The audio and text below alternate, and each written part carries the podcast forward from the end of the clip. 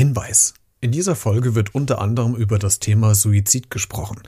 Wenn ich das Thema in irgendeiner Art und Weise triggern sollte, dann schalte jetzt diese Podcast-Folge ab. In den Shownotes findest du unter anderem noch ein paar Anlaufstellen, die ich dir verlinkt habe, falls du in diesem Bereich Bedarf hast. Heute in der Folge. Das ist immer wieder der Fall, dass Menschen anrufen und sagen, ich will mir das Leben nehmen, ich bin schon entschlossen, das zu tun oder auch schon erste Schritte eingeleitet haben. Und äh, das sind natürlich die super belastenden Gespräche, weil Sie müssen sich vorstellen, wir äh, werden anonym angerufen. Das heißt, die Nummer ist unterdrückt. Wir können und wir tun das auch nicht, Leute gegen ihren Willen quasi zurückverfolgen oder ähnliches. Hallo und herzlich willkommen zu dieser neuen Podcast-Folge. Wenn man persönlich Probleme hat, dann wendet man sich ja an Bekannte, Freunde, den oder die Partnerin, den Nachbarn, also an irgendeine Bezugsperson. Was aber, wenn solche Menschen fehlen? Gerade jetzt zu Zeiten von Corona und Lockdown wird das Führen von sensiblen Gesprächen nochmal schwieriger.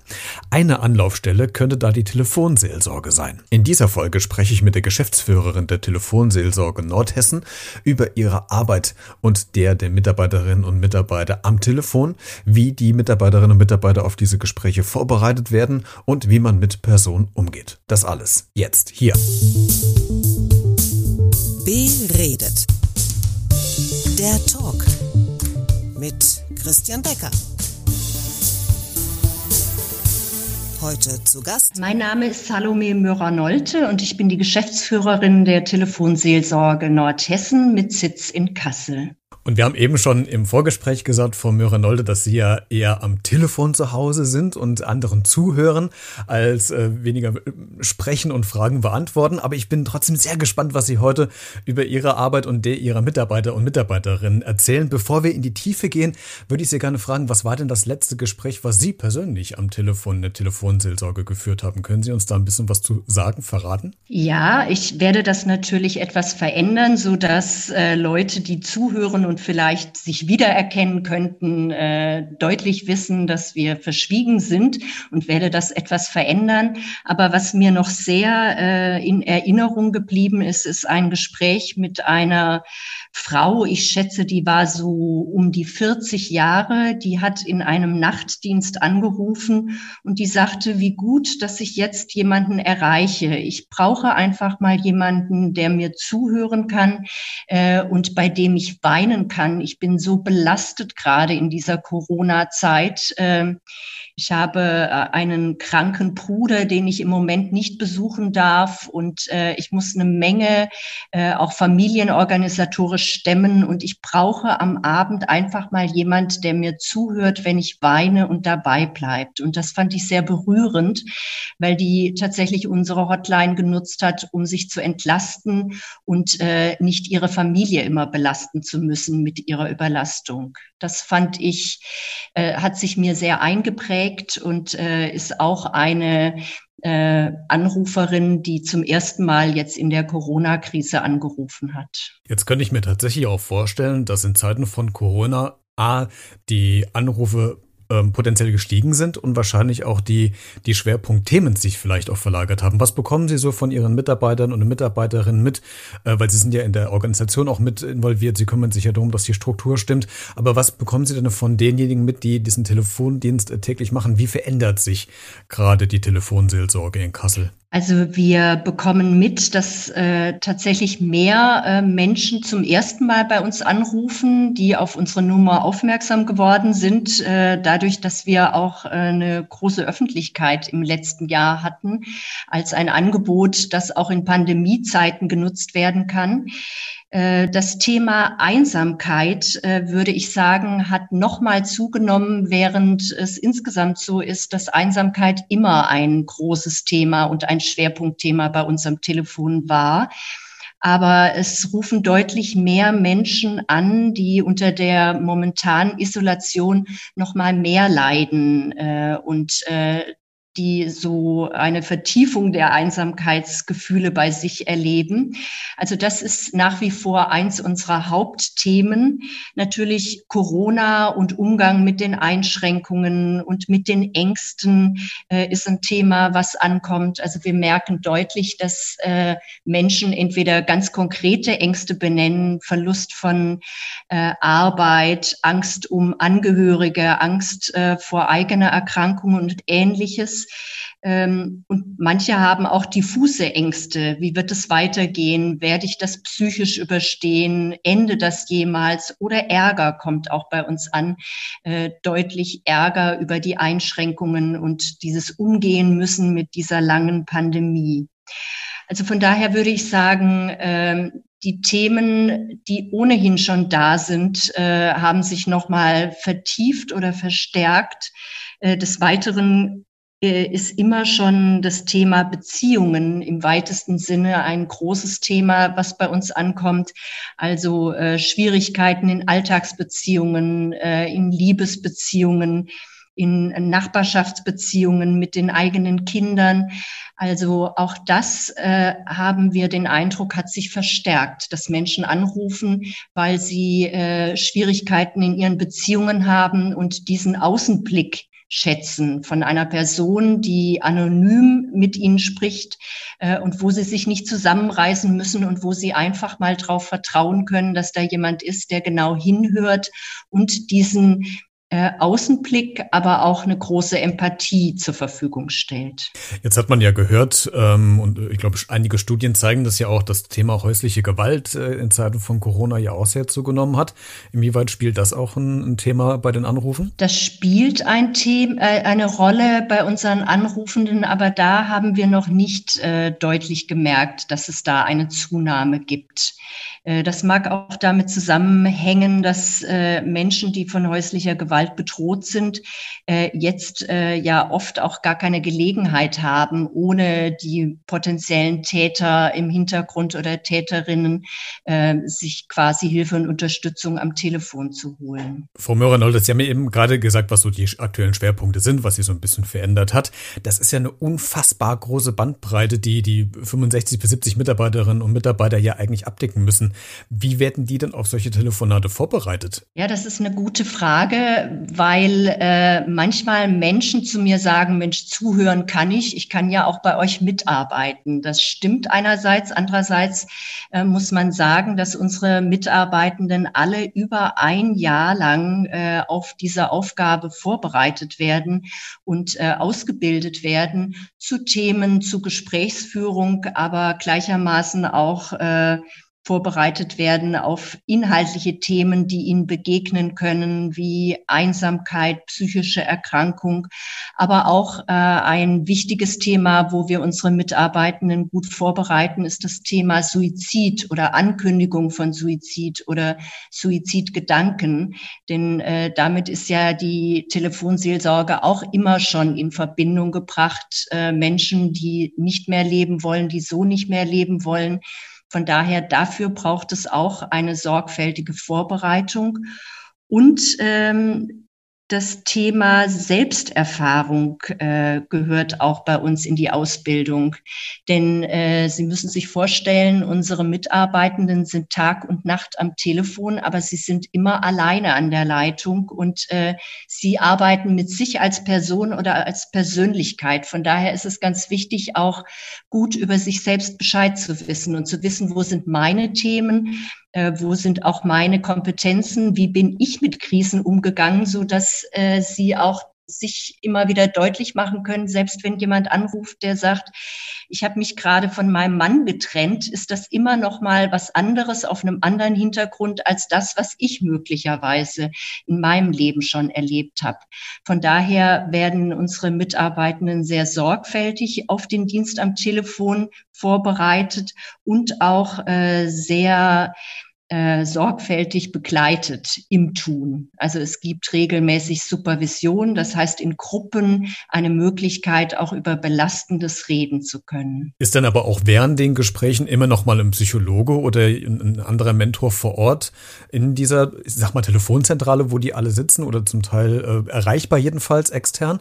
Oder sind die Mitarbeiter erstmal tatsächlich alleine mit der Situation und können das dann im Nachhinein nochmal besprechen? Ja, zweiteres stimmt tatsächlich. Also es ist äh, äh, nicht jemand direkt im Hintergrund, den man sofort ansprechen kann. Aber äh, ich würde mal sagen, ich übernehme den Hintergrunddienst auch Tag und Nacht, wenn unsere Mitarbeitenden, die das ja ehrenamtlich tun und eben nicht Psychologen oder Sozialpädagoginnen in erster Linie sind, äh, wenn die Entlastung brauchen, dass die so ein Backup haben, wo sie anrufen können, sagen, so und so war das Gespräch, ich möchte da mal noch mal drüber reden, ich möchte Entlastung Leistung haben. Ich möchte aber auch die Verantwortung abgeben. Das ist manchmal auch wichtig, gerade wenn es um das Thema Suizid geht. Ähm, und da nochmal drüber sprechen und äh, quasi dir erzählen, was Inhalt des Gesprächs war, um es dann für sich auch gut abschließen zu können. Ich würde gerne bei dem äh, Suizidthema noch mal ganz kurz bleiben mit einer mit einer Nachfrage. Gab es denn tatsächlich schon äh, Situationen am Telefon direkt, womit Suizid gedroht wurde oder wenn man eventuell noch einen Schritt weiter geht, wo dann auch der Suizid durch äh, vollzogen wurde und diejenige Person, ihre Mitarbeiterin, ihr Mitarbeiter da gar nichts mehr machen konnte? Ja, das kommt äh, immer mal wieder vor, nicht so häufig, wie man vermutet, aber äh, das ist immer wieder der Fall, dass Menschen anrufen und sagen, ich will mir das Leben nehmen, ich bin schon entschlossen, das zu tun oder auch schon erste Schritte eingeleitet haben. Und äh, das sind natürlich die super belastenden Gespräche, weil Sie müssen sich vorstellen, wir äh, werden anonym angerufen. Das heißt, die Nummer ist unterdrückt. Wir können und wir tun das auch nicht, Leute gegen ihren Willen quasi zurückverfolgen oder ähnliches. Das heißt, äh, wir versuchen am Telefon immer nochmal den Blick der Menschen zu weiten und vielleicht, äh, also man muss sich vorstellen, äh, im Falle einer, eines Suizides sind Menschen oft so verengt in ihrem Blick, dass es nur noch diese eine Möglichkeit gibt, um aus diesem Leben oder aus dieser so belastenden Situation auszusteigen. Und das ist für die in diesem Moment tatsächlich der Suizid. Und ähm, da ist schon einiges gewonnen, wenn die erst noch mal drüber reden können und wenn man vielleicht ganz vorsichtig auch die andere Seite stärken kann. Was könnte am Leben halten? Was, wer würde sie vermissen? Und äh, Manchmal geht es auch darum, nur auszuhandeln, sich noch mal einen Tag mehr zu geben, zum Beispiel, und es nicht heute zu tun. Aber äh, manchmal ist es so, dass Menschen so entschlossen sind, äh, sich das Leben zu nehmen und dann bei uns quasi anrufen, weil sie sagen, ich will das noch mal jemand mitteilen, aber ich möchte es wirklich tun. Dann sind unsere Mitarbeitenden tatsächlich so geschult, dass sie auch äh, respektieren, wenn Menschen diese Entscheidung getroffen haben und sie sind auch nicht zum Handeln verpflichtet. Also da haben wir deutschlandweit als Telefonseelsorge die Haltung, dass die Verantwortung für das Leben die Person selbst hat. Und wir tun alles dafür, dass die uns ihre Nummer und ihre Adresse gibt und wir dann Hilfe hinschicken können. Aber das tun wir nur, wenn die Menschen das wollen. Und alles andere heißt, äh, man muss das dann äh, zur Kenntnis nehmen und äh, kann eine Menge Angebote machen. Aber wenn die nicht angenommen werden, äh, dann geben wir das auch wieder wirklich in die Verantwortung des Anrufenden zurück. Als kleine Zwischenbemerkung für die, die uns jetzt gerade zuhören, falls äh, dich das Thema jetzt in irgendeiner Art und Weise drückern sollte, dann schalt jetzt am besten ab, beziehungsweise äh, habe ich in den Show Notes in der Podcast-Folgenbeschreibung noch ein paar Kontaktanlaufstellen reingepackt, wo man sich hinwenden kann, wenn man gerade in der Situation ist, weil das das müsste an der Stelle auf jeden Fall erwähnt werden. Aber ähm, um nochmal kurz äh, als letzten Punkt dabei zu bleiben, das ist ja ein unfassbare, eine unfassbare emotionale Belastung für die, für diese Mitarbeiter. Wie haben die denn gelernt? Vielleicht können Sie was zu sagen. Ähm, wenn die nach dieser, ich nenne es mal Schicht in Anführungszeichen, oder nach ihrem Dienst nach Hause gehen, wie, krieg, wie kriegen die denn den Hebel umgelegt, um nicht alles auf ihren Schultern mit ins Private zu nehmen? Können Sie da vielleicht einen kleinen, kleinen Tipp oder einen kleinen Hinweis geben, wie, wie das gemacht wird? Wir arbeiten auch viel zum Thema Selbstfürsorge und Psychohygiene und erarbeiten verschiedene Ideen und Techniken, äh, wie man wieder zu einer guten Distanz kommen kann. Und eine Idee ist tatsächlich, äh, sich auch immer wieder zu sagen, ich habe jetzt eine Menge gehört, äh, aber das ist das Leben dieser Personen und ich bin eine andere Person.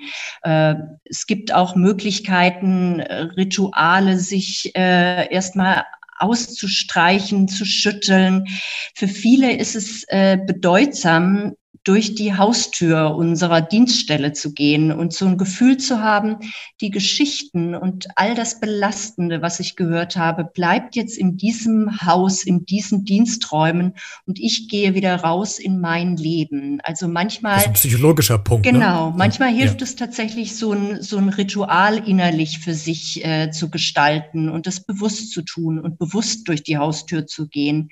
Deshalb äh, haben wir vor langer Zeit auch schon als äh, Telefonseelsorge bundesweit entschieden, dass man nicht von zu Hause aus telefonieren kann. Das ist auch immer wieder so eine Frage oder eine Anregung, gerade in diesen Zeiten. Das könnte man doch auch von zu Hause aus machen.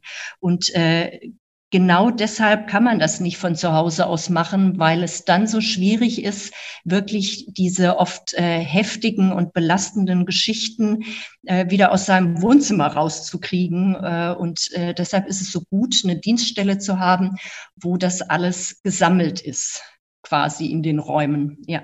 Jetzt würde mich natürlich auch noch interessieren, wer anruft. Und im Vorfeld, bevor ich ein bisschen recherchiert habe zu dem Thema, habe ich mir überlegt, okay, das ist jetzt eine, eine Hypothese äh, von mir. Welche Personengruppe oder welcher äh, Schlag von Mensch würde denn diese Telefonseelsorge äh, eher nutzen wollen. Und da ist mir, ist mir spontan erstmal Alleinstehende eingefallen, weil die ja wahrscheinlich erstmal keine Bezugsperson haben, mit dem sie über Probleme sprechen könnten. Dann im weiteren Verlauf habe ich mir gedacht, eventuell ältere, weil ältere Personen eher davon betroffen sind, alleine zu sein, wegen Einsamkeit. Ist das so ein Klischee-Denken oder haben Sie auch ganz junge äh, Menschen mit dabei, denen, die, die diesen Dienst in Anspruch nehmen? Beziehungsweise kann man auch mal nochmal separieren, ob das eher Personenkreise sind, die aus einem sozial stabilen Umfeld sind sind oder aus einem sozial eher schwierigen Umfeld. Was ist so dieses, ja, äh, ich weiß gar nicht, wie ich es nennen soll, Klientel äh, oder Person mit, mit Bedarf? Wer, wer ist das konkret? Es ist tatsächlich so vielfältig, wie Sie das schon angedeutet haben. Ich würde mal sagen, das kann ich jetzt nicht ganz statistisch belegen, aber dass ungefähr die Hälfte aller Anrufenden auch Menschen sind, die alleine leben, aber durchaus nicht alle. Ähm, es rufen etwas mehr Ältere an äh, und Menschen, die allein leben durch äh, Alter oder weil, weil sie eben nicht mehr in Familienverbänden leben, äh, als Menschen in Familien. Aber es gibt ja so ganz unterschiedliche Gründe, wieso Menschen bei uns anrufen. Es rufen auch äh, zunehmend mehr junge Menschen an, äh, gerade auch äh, viele Menschen, die im Studium zum Beispiel sind und anrufen und die sagen, ich brauche mal jemand, mit dem ich sprechen kann. Das sind nicht Menschen, die einsam sind, sondern das sind Menschen oft, die vielleicht in ihrem Umfeld äh, manches nicht ansprechen können. Und äh, man muss auch wissen, dass man gerade dadurch, dass es ein anonymes Angebot ist, äh, immer wieder auch Menschen mit Themen sich an uns wenden, die vielleicht schambesetzt sind, äh, mit denen, über die man mit Freunden vielleicht oder noch nicht mal mit äh, Partnern reden möchte, sondern wo man tatsächlich das schätzt, dass da jemand ist, der die Geschichte noch nicht kennt und der sich das anhört und äh, diesen Blick von außen mit einbringen kann. Also das motiviert manchmal auch Leute, die durchaus äh, vernetzt sind und äh, nicht einsam sind, äh, sondern die dieses Angebot nutzen. Und das ist eine ganz spannende Frage. Als ich mich damals äh, vor mittlerweile acht Jahren bei der Telefonseelsorge Nordhessen beworben habe, äh, da als Hauptamtliche zu arbeiten, habe ich vorher in meinem Freundeskreis rumgefragt, äh, kennst du die Telefonseelsorge und hast du da schon mal angerufen? Und tatsächlich haben einige gesagt, ähm, ja, habe ich schon mal angerufen und haben von ihren Erfahrungen berichtet.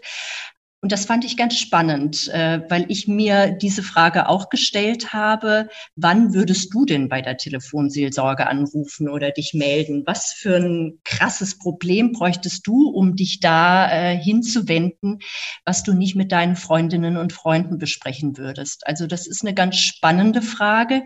Und ich glaube, ähm, die beantwortet jeder natürlich auch ein bisschen anders. Aber es gibt Situationen, wo es gut ist, tatsächlich so eine anonyme Hotline zu nutzen. Wenn wir mal noch kurz in diesem klischeebehafteten ähm, Statements bleiben, ähm, gibt es mehr Männer, die anrufen oder mehr Frauen? Weil man könnte es jetzt überlegen, ähm, Männer sind eher die, die sich das nicht eingestehen, die ein bisschen länger brauchen, um äh, über persönliche Probleme zu sprechen. Frauen sind vielleicht ein bisschen emotionaler und äh, öffnen sich eher.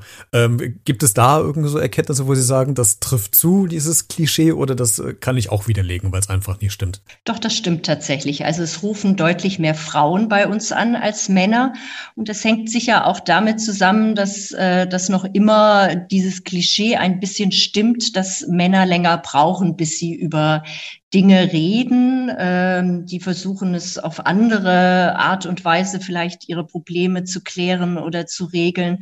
Und Frauen sind es äh, vielleicht äh, denen fällt es leichter, äh, im Kontakt Dinge äh, zu besprechen. Also kann man das tatsächlich schon, schon an den äh, äh Geschlechtern äh, festmachen. Wie sieht's mit äh, Kindern und Jugendlichen aus? Ich meine, es gibt diese Nummer gegen Kummer, das ist ja diese, diese offiziell staatliche Nummer, aber bekommen Sie trotzdem auch Anrufe von, von Kindern oder von Jugendlichen? Nehmen die auch Kontakt mit Ihnen auf? Ja, von Jugendlichen ja. Kinder hat deutlich abgenommen, seit es diese Nummer gegen Kummer gibt, die ja auch gut kommuniziert ist und ich glaube, viele viele wissen, dass sie da anrufen können. Aber Jugendliche und junge Erwachsene rufen durchaus bei uns an, auch mit äh, dieser ganzen Palette von Belastungen und Problemen, äh, die sie haben durch Schule, durch äh, Freundschaften, durch äh, unglücklich verliebt sein oder auch ähm, mit dem Anliegen, darüber reden zu wollen, dass sie so, wie sie gerade leben, dieses Leben äh, nicht mögen und Veränderung wollen oder Suizidgedanken haben oder auch äh, psychische Erkrankungen haben und äh, die wissen wollen, was sie tun können. Also manche wollen auch einfach äh, Ideen haben, wo kann ich mich hinwenden und ähnliches. Aber es ist gut, dass Sie auch diese Zielgruppe nochmal ansprechen, weil wir als Telefonseelsorge, selbst wenn wir Telefonseelsorge heißen, äh, ja nicht nur am Telefon erreichbar sind, sondern seit über 25 Jahren, also wirklich auch schon lange, per Mail und per Chat auch erreichbar sind. Und da merken wir deutlich, über Chat äh, versuchen uns sehr viel mehr Junge und Jugendliche auch zu erreichen. Über Mail ist die ähm, ratsuchenden Gruppe etwas älter, aber im Durchschnitt kann man sagen, im Chat sind die äh, jüngsten Ratsuchenden unterwegs, die äh, unsere Unterstützung suchen.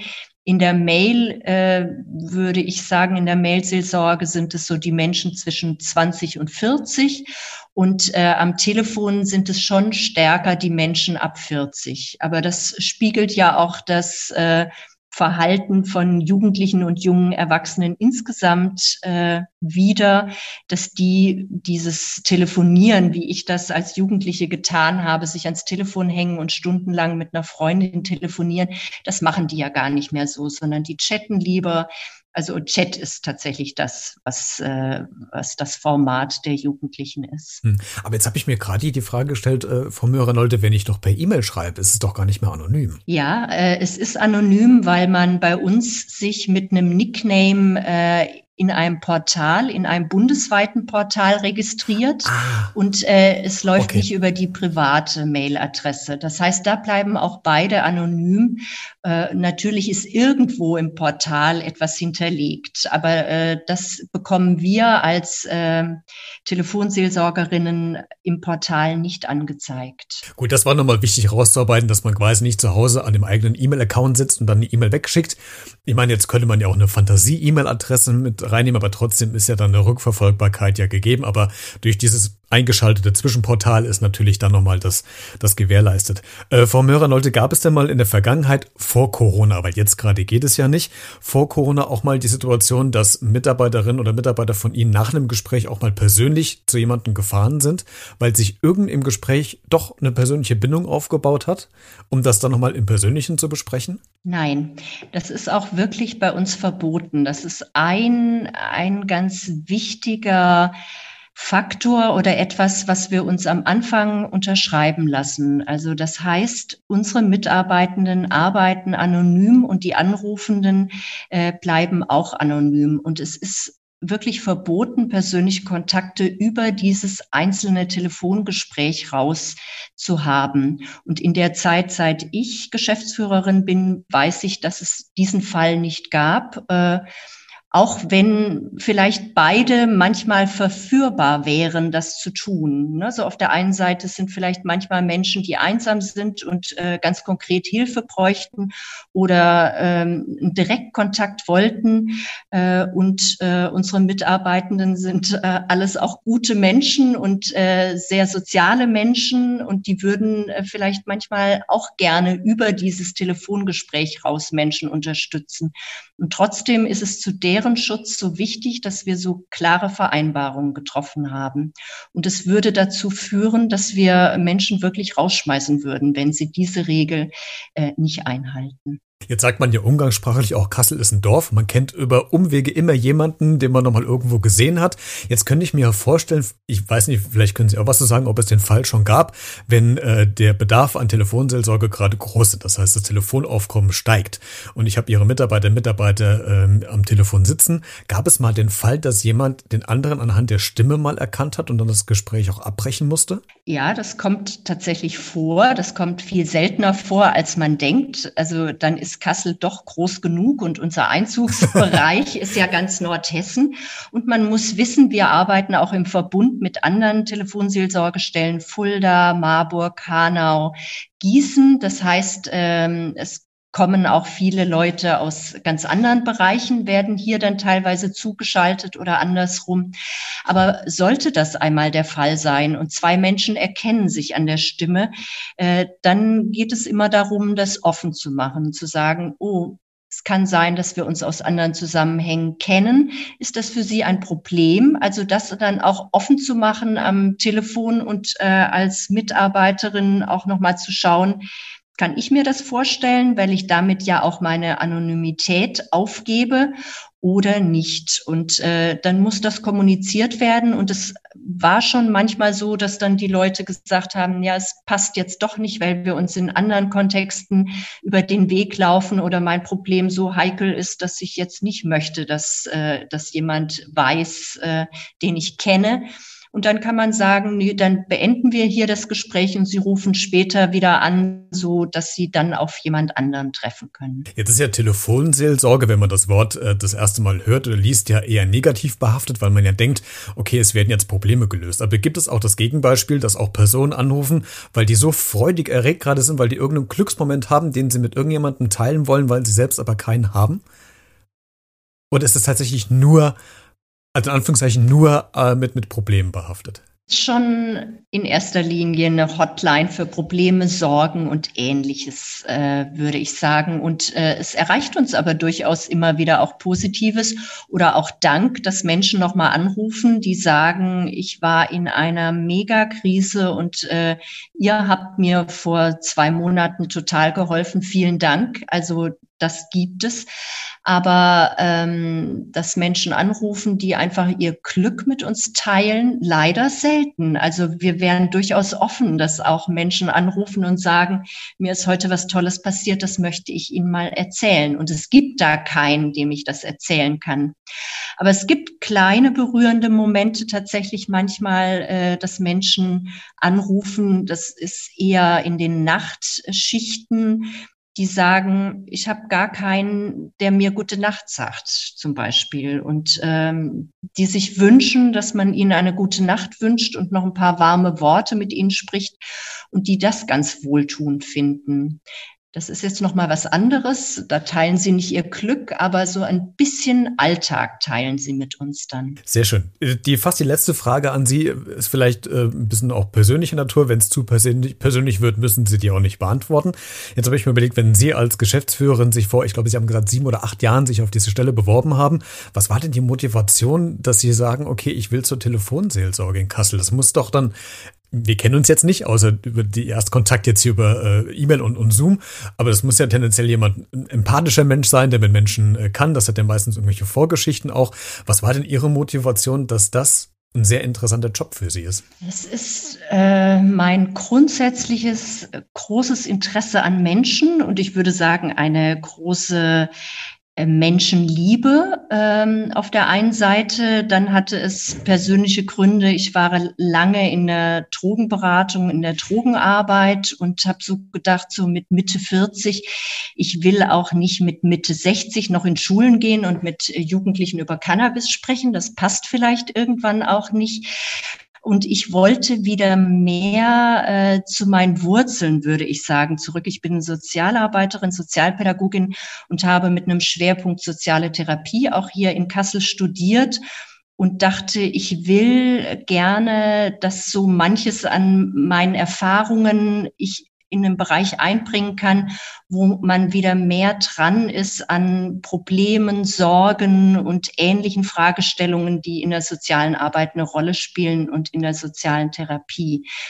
Und äh, ich habe lange auch äh, im Bereich äh, Suizid, äh, Suizidprävention, sage ich jetzt schon, äh, Suchtprävention gearbeitet und äh, in der Erwachsenenbildung und in der Telefonseelsorge kommt da so einiges zusammen. Also in erster Linie begleite und schule ich ja auch Erwachsene, die als Ehrenamtliche bei uns mitarbeiten wollen und bin nahe dran an solchen Themen, äh, womit Menschen belastet sind. Ähm, das passte ganz gut und äh, es passt auch immer noch ganz gut. Das ist wirklich eine Arbeit, die ich sehr gerne und mit viel Leidenschaft tue und die ich so höchst sinnvoll finde. Also immer, wenn meine Mitarbeitenden äh, sich melden bei mir und von Gesprächen erzählen oder von kleinen Schritten, die Menschen am Telefon mit ihnen erarbeiten konnten, ähm, dann denke ich, das ist so eine sinnvolle Arbeit. Schön, dass ich das machen darf. Absolut. Die letzte Frage an Sie.